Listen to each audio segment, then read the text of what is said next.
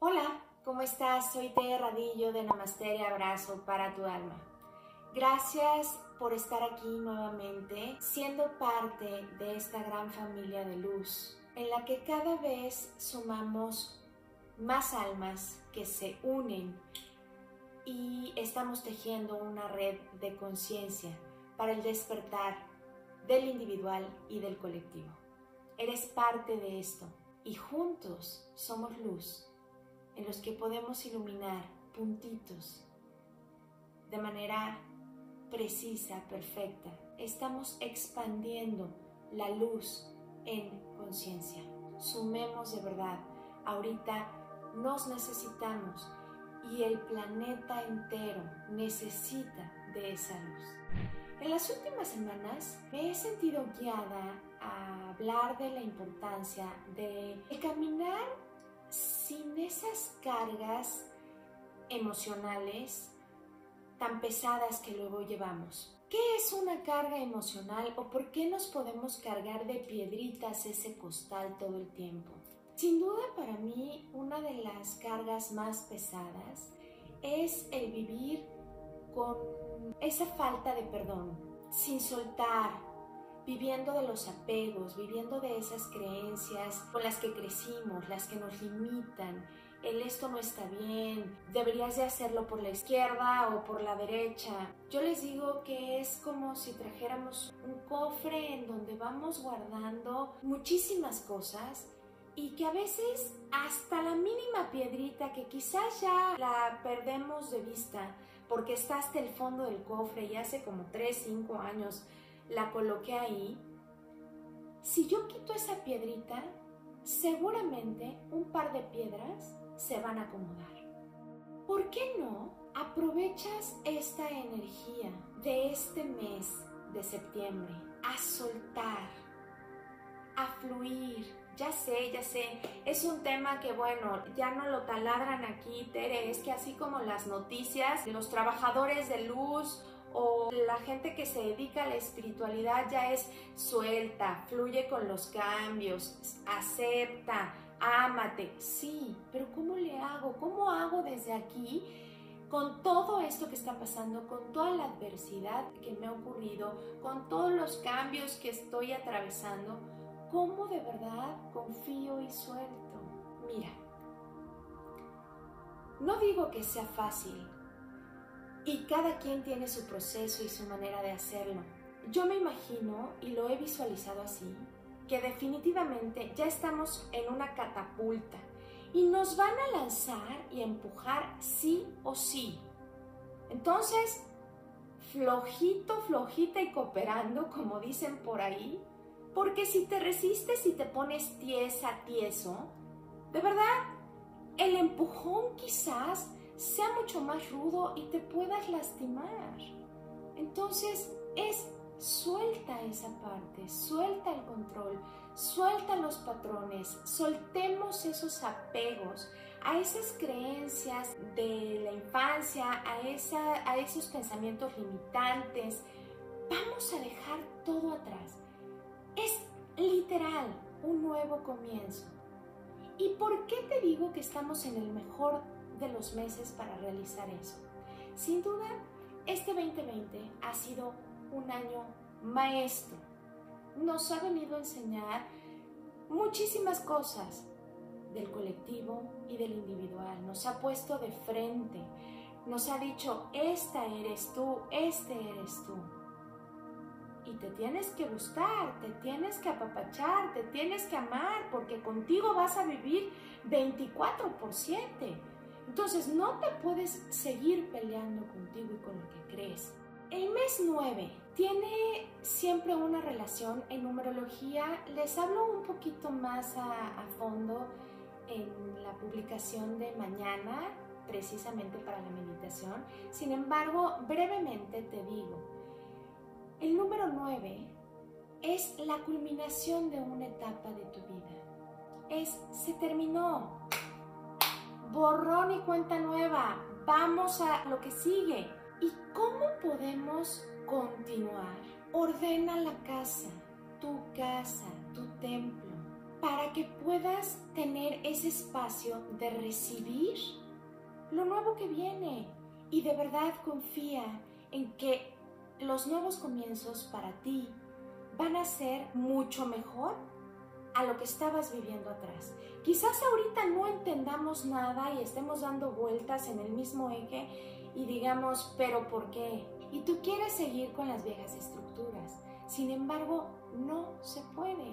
La catapulta ya te lanzó y ya no hay manera de regresar. ¿Ok? Hay personas que ya estamos vibrando con esa, hasta con la emoción de decir, viene? Ya quiero que pase esto porque ya quiero ver de verdad todo lo que voy a hacer nuevo. Ya me vi haciendo esto, mi nuevo proyecto así, mi nuevo trabajo así, mi nueva casa aquí. O sea, ya visualizaron y manifestaron todo. Es más, ya lo tienen en maqueta y se vibra en amor y en confianza y en seguridad. No sabemos cómo va a pasar, pero estamos seguros de que ahí vamos a estar, en donde queremos estar, siendo quien queremos ser. Y del otro lado, también sigue habiendo las personas que siguen vibrando en ese miedo, en esa incertidumbre, en esa inseguridad, del no saber por qué se cayó la empresa en donde trabajaban, se tuvieron que cambiar de casa, tuvieron que cambiar de pareja o no encuentran pareja, no sé, siempre va a haber los dos polos. El que va con la catapulta y se siente súper divertido con ese empujón y lo disfruta, hasta la caída disfruta, y el que va temeroso y dice, es que no sé si me voy a lastimar y si me voy a ir a incrustar a, a una pared.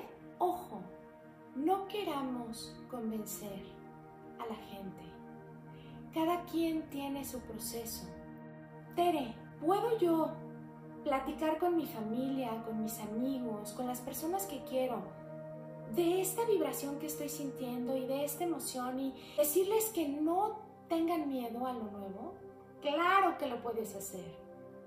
Lo que no podemos hacer es tratar de convencerlos. Si esa persona a quien tú le estás platicando eso, tus emociones, tus sentires hacia lo nuevo, hacia tu renacer, se da la media vuelta o simplemente te ignora o, te dice, sabes que yo no estoy de acuerdo, entonces es mejor mantenernos al margen y decir, ok, respeto profundamente también tu percepción.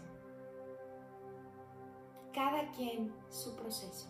A las personas que les está costando un poco más de trabajo asimilar estos cambios, por supuesto que sí, se les va a seguir dificultando cada vez más el decir, y tengo que ir hacia eso, pero si no quiero, o sea, y se resisten y se resisten, sí, se les va a dificultar más. Pero no eres quien para evitar eso.